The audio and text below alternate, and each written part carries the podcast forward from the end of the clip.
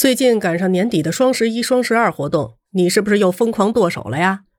剁手的时候，你有没有想过古人是怎么买东西的呢？在物质相对匮乏、交通和物流都不太发达的古代，购物对于古人而言，同样也是生活的一大乐趣。在没有大型商场、没有网购的古代，人们都去哪儿购物呢？答案是集市。集市的形式有很多，名称也各不相同。根据《五杂组》记载，岭南之士谓之墟，西蜀谓之害，山东人谓之集。所以旧时候有趁墟、赶市等多种说法。我国集市贸易的历史渊源可以追溯到原始社会后期的物物交换，只不过那个时候并没有市可集，最多也就是在村里的十字路口摆摆地摊罢了。正式的集市大约起源于三千五百多年前的殷周时期。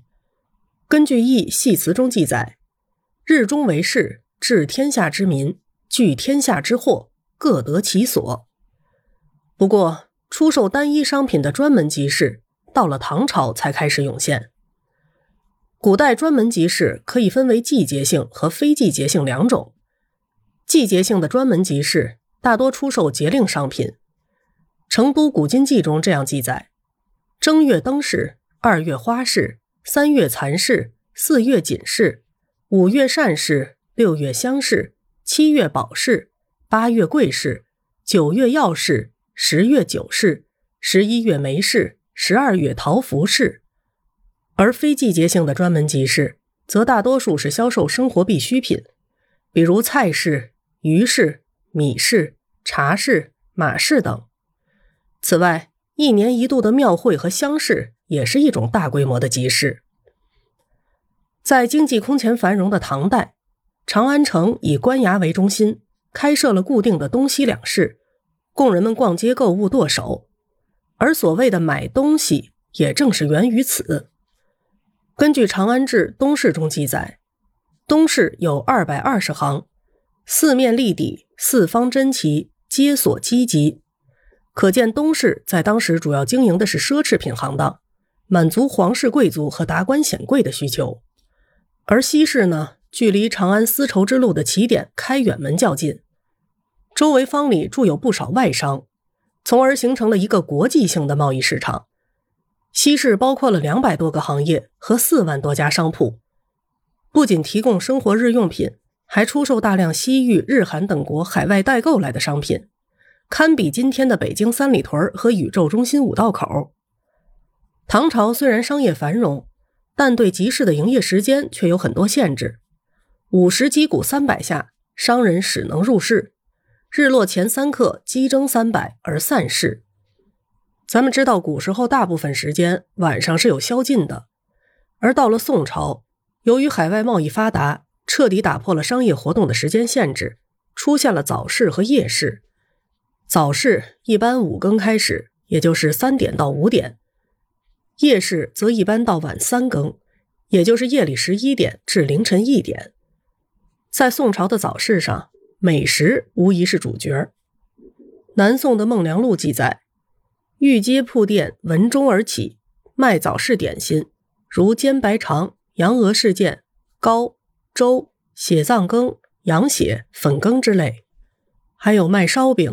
蒸饼、糍糕、雪糕等点心者，以赶早市，直至饭前方罢。